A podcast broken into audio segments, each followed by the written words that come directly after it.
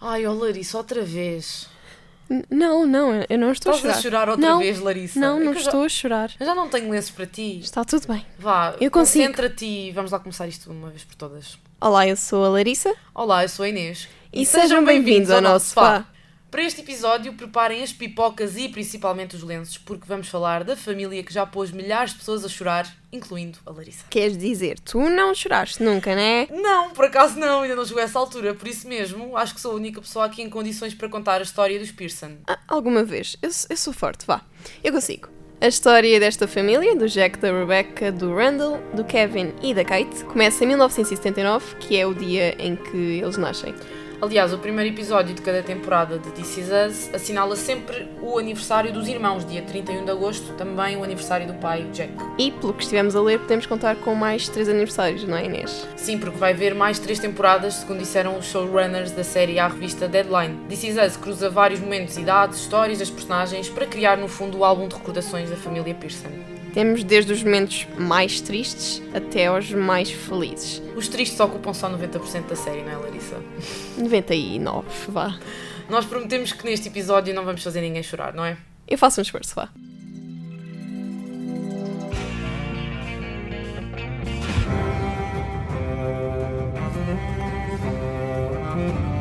You to draw me like one of your French girls. No, Daddy doesn't even get to touch Mommy. Here's Johnny. On Wednesdays, we were picking. Sofá. Há sempre lugar para mais um. Uma promessa que não podemos fazer é não dar spoiler. Por isso, Spoiler alert! como dissemos, esta série tem três temporadas e por isso mesmo vamos começar pela primeira. O primeiro momento que nos é apresentado é o aniversário de três irmãos gêmeos, fazem 36 anos. E do pai. Quando aparece o Kevin, a Kate, o Randall e o Jack, todos com 36 anos, eu pensava que iam ser histórias completamente diferentes. Tipo a vida daquelas pessoas que não se conheciam. Depois é feito o flashback e aí nós percebemos que é tudo da mesma família. Mas eu, eu no início fiquei mesmo a pensar que iam contar a história de cada uma daquelas pessoas e que cada história era diferente. Até pela forma como eles publicitaram a série, logo desde o início, foi que isto ia ser eh, uma série que interligava vidas de pessoas diferentes. Assim, eles são pessoas diferentes, mas estão todos ligados pela mesma coisa, não é? Eles são a mesma família. Sim? Eu não comecei a ver quando saiu, portanto não tinha essa percepção, mas também fui um bocadinho ao acaso quando comecei a ver. Uh, não sabia sobre o que é que era, só sabia que fazia chorar muita gente. Pensei, pronto, ok, vamos lá, Inês, vamos tentar uh, entrar na moda e ver também. Is Acabaste por eh, ser eh, a exceção à regra. Sim, porque eu ainda não chorei. Uma coisa que até me deu assim alguma pena e pronto, tive alguma tristeza foi quando a Rebecca perdeu um dos trigêmeos. Uh, e aí fiquei assim um bocadinho sem saber como reagir, porque a série começou logo assim, foi logo um momento forte. E é mesmo nesse momento que nós percebemos que os Big Three, afinal, não são irmãos, quer dizer, não são todos irmãos biológicos. E uma das coisas que mais me sensibilizou depois foi a história do Randall, quando o Jack e a Rebecca o decidiram adotar. Eles tinham a ideia de dar eh, nomes aos filhos todos começados por capa, quase como se fossem as Kardashians aqui. Sim, ele era para ser chamado Kyle. Mas rapidamente perceberam que não estavam a conseguir simpatizar com esse nome e não relacionavam a normal. criança. Sim, era o nome que iam dar ao filho que morreu. E acho que a história do nome dele é, é interessante porque até o nome dele tem uma história emocional, digamos assim. Quando a Rebecca vai ter com o pai biológico desta criança, que na altura ainda não tinha nome, ele fala da história, de como conheceu a mãe da criança e diz Também que... é uma história dramática.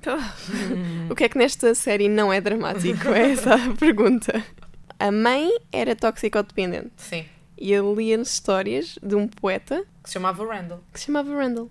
E foi daí que veio o nome, como se fosse uma homenagem. Depois o Randall ficou revoltado quando soube que a mãe sabia quem é que era o William, quem é que era o pai dele. Na altura também fiquei assim um bocadinho revoltada, confesso, por ela não lhe ter contado. Mas também no lugar dela não sei o que é que faria, para ser sincera. Eu acho que o facto de, de ela não ter apresentado o William ao Randall quando ele era pequeno fez com que isso piorasse as crises de identidade que ele foi sempre tendo, desde pequeno até que é adulto ao longo da história ele teve sempre eh, timelines muito bem interligadas, ou seja, havia sempre paralelos muito bons. Ele estava numa situação má e depois na série eles iam buscar uma situação semelhante que ele passou em criança. Ou seja, isto mostra o quê? Que ele nunca esteve muito over it do facto de ser adotado por uma família branca e nunca ter tido contacto com o pai ou com primos, ou com irmãos, ou seja, aquilo que fosse, ele sentiu-se sempre um bocado outside. Tanto que isso na primeira temporada foi a grande história. Foi ele ter conhecido o pai, levou-o para casa, teve discussões com a mãe. Portanto, no fundo, ele acabou por culpar um bocadinho hum, a mãe por as crises de identidade e pelos problemas que ele teve Precisamente isso foi o que o levou também a ter uma má relação com os irmãos durante muito tempo. Ele, quando era pequeno, não era tão sociável como o Kevin, acabava por se refugiar um bocadinho nos estudos. Nós, em adulto, podemos também ver o mesmo. Até quando ele tem uma mental breakdown na temporada 2, ele sempre passou um bocadinho por estas crises, não só de identidade, mas depois por ser demasiado inteligente ou por ser demasiado trabalhador, coisa que ele não tinha tanto em comum com os irmãos. Ou seja, ele percebia que havia uma conexão diferente com a Kate e com o Kevin, uh, e ele pronto, sempre se sentiu um, um bocado excluído. E uma, um dos episódios de que eu me lembro em que ele realmente estava mais feliz e que se sentia um bocadinho em família ou em casa foi na, no, no episódio 4 da primeira temporada, o da Pool, em que eles vão à piscina, a família toda, os Pearson, e o Randall uh, vê uma família negra no outro lado da piscina e vai ter com eles e começa a brincar com eles. E a Rebecca percebe-se disso e vai lá e ela não adorou. E também nessa altura é quando a mãe dos filhos com quem ele foi ter dá dicas para lidar com o cabelo do Randall à Rebecca e ela é. sente-se muito ofendida. Essa mãe, eh, que se chamava Ivete na, A mãe na da série, família negra, sim. é a mulher do ator que faz de Randall em Em adulto. adulto. O Sterling K. Brown, que já recebeu muitos prémios. É também neste episódio da Pool que vemos que o Kevin afinal também não está muito bem com o Randall. Que achava que ele era um bocadinho o centro das atenções para Ai, a mãe Kevin e para o pai. Tanto, ai meu Então, Deus. Inês, queres falar? Este episódio foca-se mais na infância deles mesmo. E vê-se logo aqui que o Kevin não gosta nada de não ser o centro das atenções. É aqui que ele finge que se afoga porque vê que o pai não lhe está a dar, o pai e a mãe não lhe estão a dar atenção nenhuma. E então, epá, ele teve, ele teve também esse problema sempre, desde pequeno até adulto. Para mim, aquele miúdo precisa de atenção. Ponto. Ele às vezes até é querido, mas tal como o Randall, o Kevin também tem muitas crises de identidade. E vemos logo na primeira temporada, quando ele sai da, do programa de televisão que ele estava a fazer, o da Manny, em que ele de repente lembra-se de que já não quer estar ali e quer ser levado a sério. Ele é super agressivo e pega nas coisas e faz um teatro gigante e depois diz que não gosta, como se ele não gostasse de atenção. Opa, a sério. Precisamente isso que estás a dizer de atenção. Acho que ele precisa ser um bocadinho de ter alguém com ele. Ele é logo apresentado como um granhão, mesmo antes de aparecerem personagens eh, que foram namoradas dele. Ele tem que ter alguém, ele sozinho não está bem. Até mesmo antes de conhecermos algum tipo de namorada, temos a, a relação dele com a Kate, quando ela é agente dele. Oh, E ele sim. depende bastante dela, até a obriga a mudar-se para a Califórnia com ele. Uma pessoa que está sempre lá para consciencializá-lo um bocadinho e assentar os pés dele na terra é a Kate. Sim, mais do que a mãe dele, eh, deles, aliás.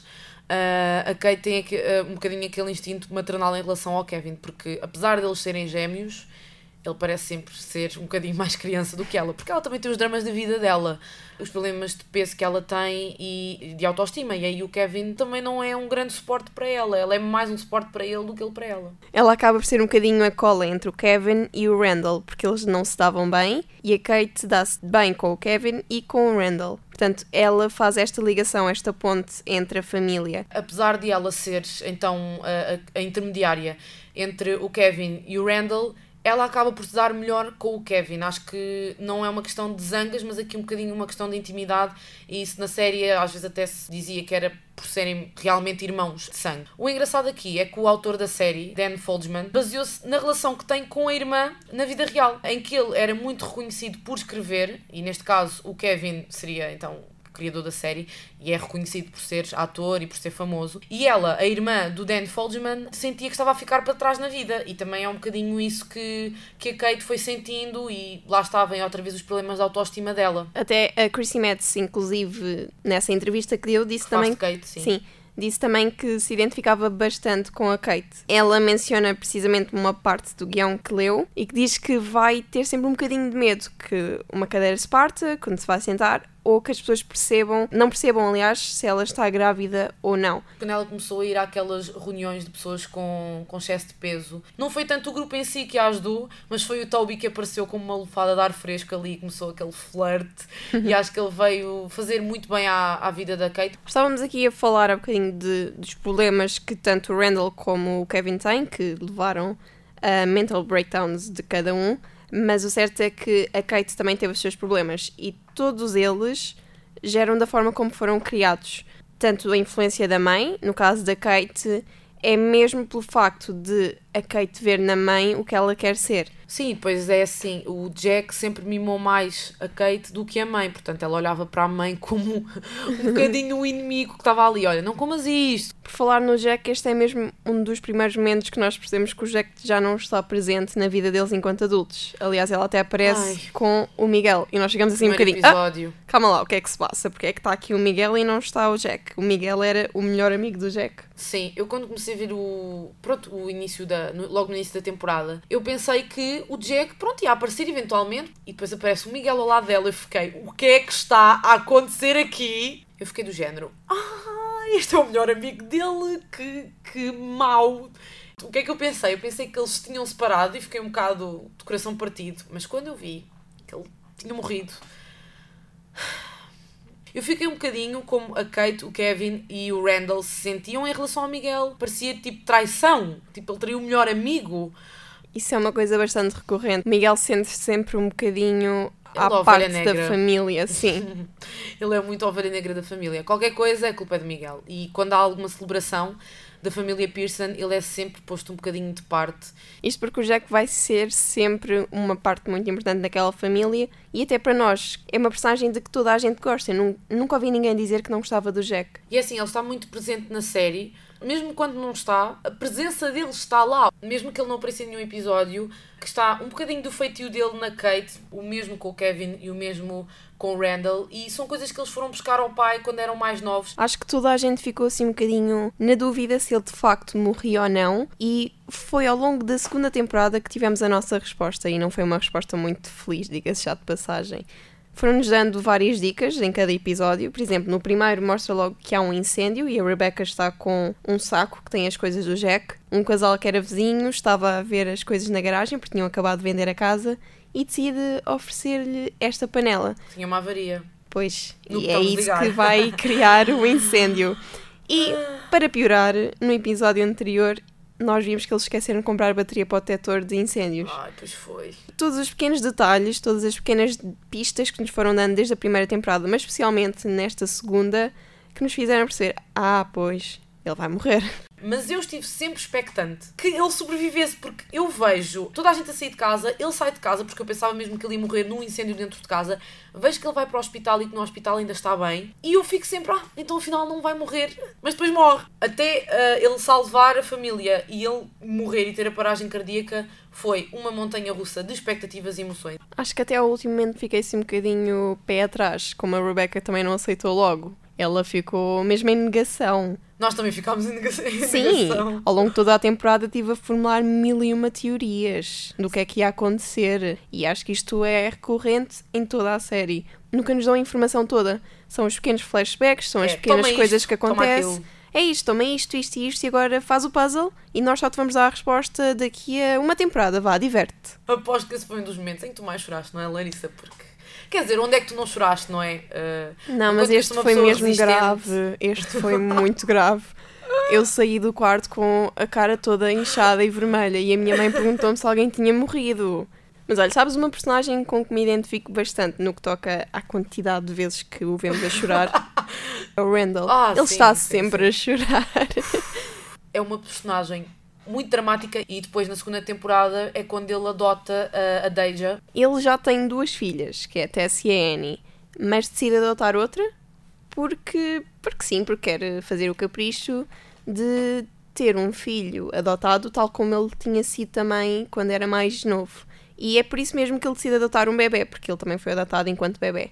Mas a Beth diz: Olha, isso é mais complicado, portanto. Sim, lidar com um bebê deste Exato, vamos tentar adotar uma pessoa mais adulta. E ele não quer, quer um bebê, até que aparece a Deja, que tinha acabado de ser retirada da mãe porque a mãe foi presa. Também já teve em vários lares diferentes onde foi, foi maltratada e quando ela chega à casa do Randall ah, tem muitos problemas em abrir-se.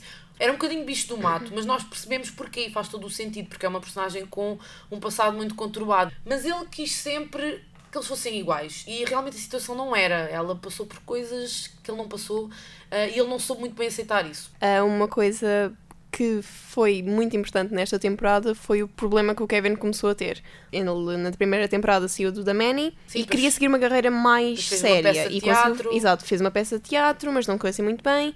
E, entretanto, surgiu a oportunidade de fazer um filme.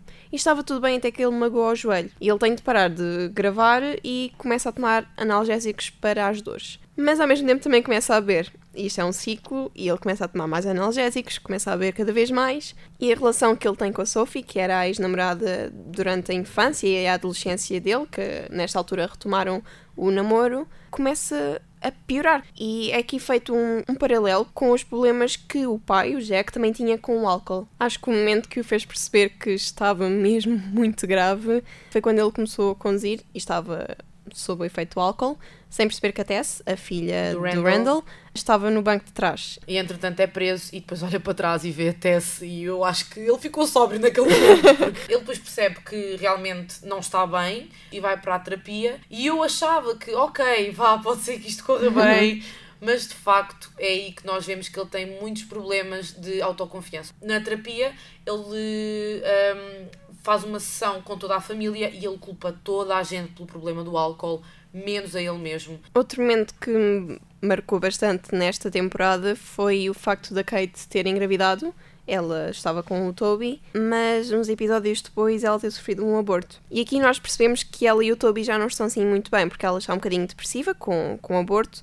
Ele está a tentar estar lá para ela, mas ao mesmo tempo ele também já tinha estado com uma depressão. E começa a ser um bocadinho tóxico um para o outro. É assim, não há nenhuma relação que seja um mar de rosas, porque ao fim e ao cabo o Toby ajudou-a a matar alguns monstros da infância dela e foi com ele que ela voltou a cantar. Mas seja como for aqui, os Big Three, uma relação com eles vai ser sempre complicada, seja com a Kate, com o Randall ou com o Kevin, é disto que temos de estar à espera. Por isso mesmo, Larissa, está na altura de fazermos decisões que podem mudar a nossa vida. Estás-me a dizer que vamos, jogar ao Date Mary Kill? E as vítimas são precisamente os Big Three. Portanto, Larissa, o que é que tu fazias? Randall, Kevin ou Kate? Acho que mais fácil para mim era com quem eu casaria. E seria É. com o Randall. Sim, percebo. Porque, apesar de ele ter aqueles mental breakdowns, eu acho que ele é um ótimo pai e ótimo marido. E esforça-se para estar presente. E nota-se mesmo a parte boa que ele recebeu do, da Rebecca e do Jack. E, portanto, um Eu bom par. Que, acho que eles, eles, apesar de terem todos a mesma idade, eu arrisco dizer que o Randall é um bocadinho aquele que é mais maturo. Sim, sim. Até pelo facto de ele ter sido adotado, fê-lo crescer um bocadinho mais depressa. Então, com quem é que tu ias a um date? Eu ia a um date com a Kate. Isto até rimou, vês?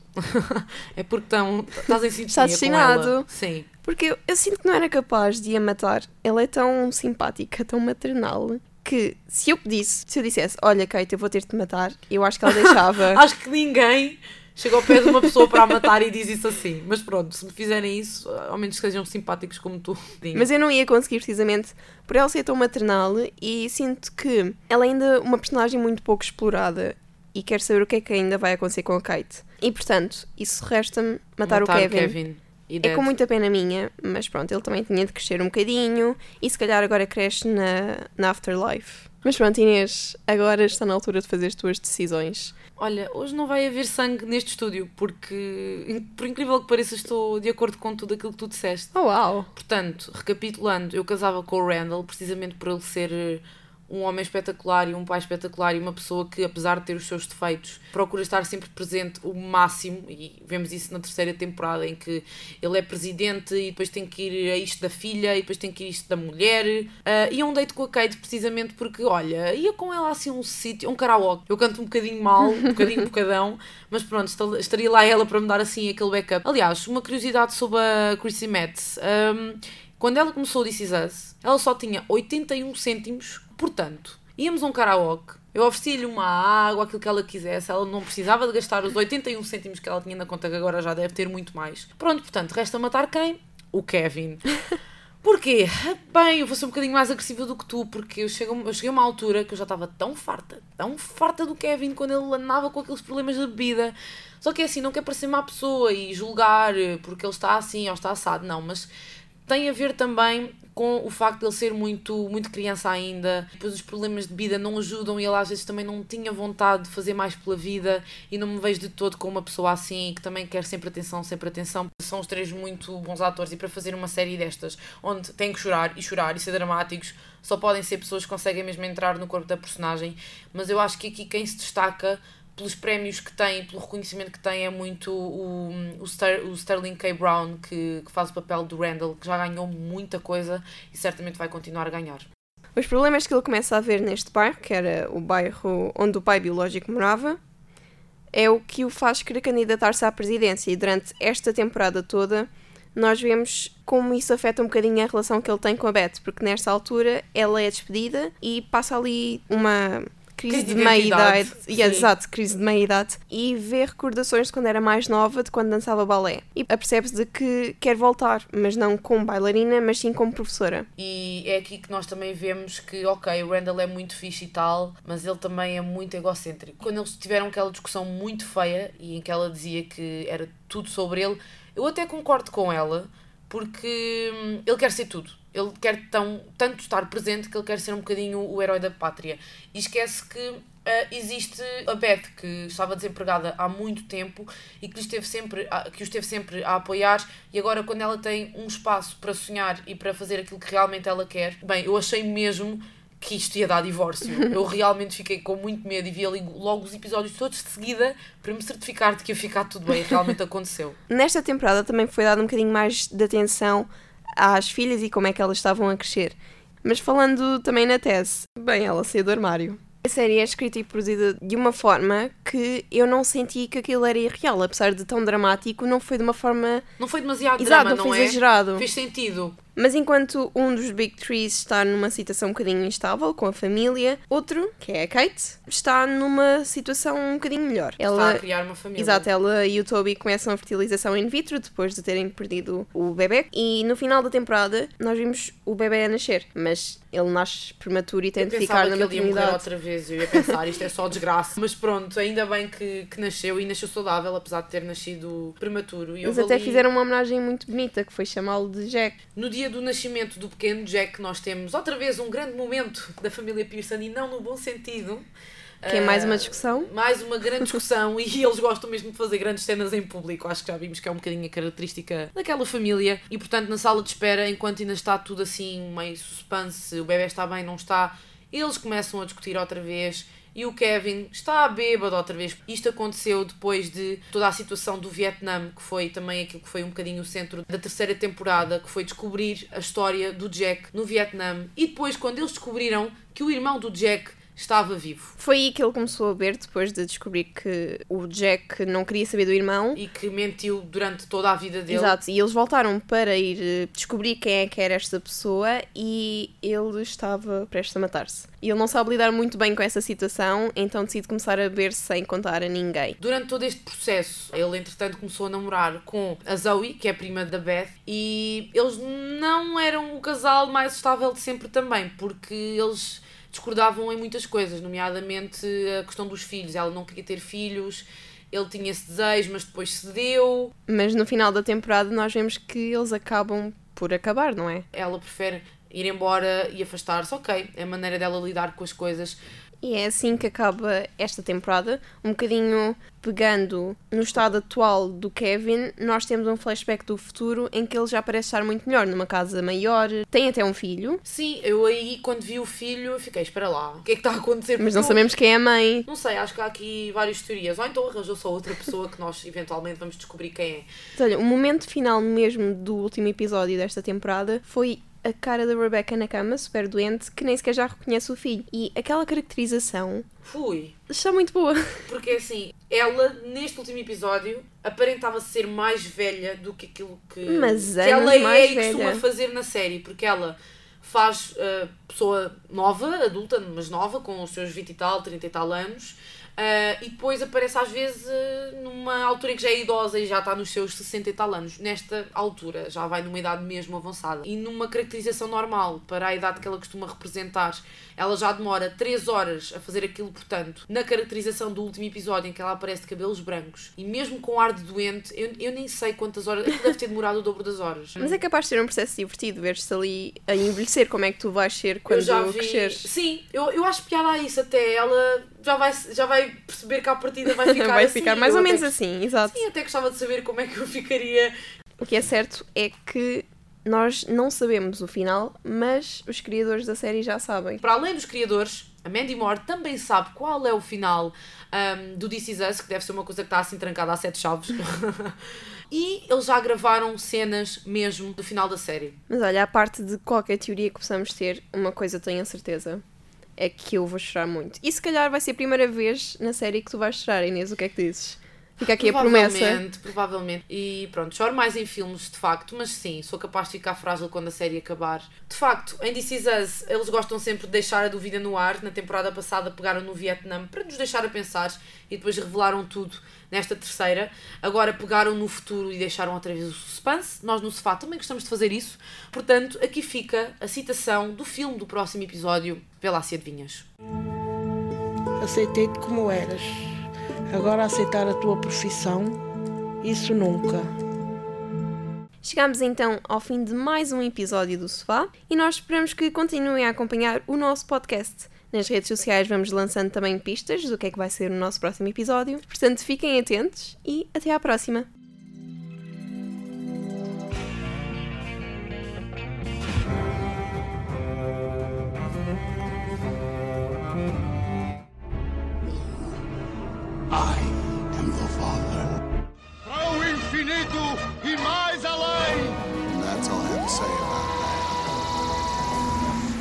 Sofá.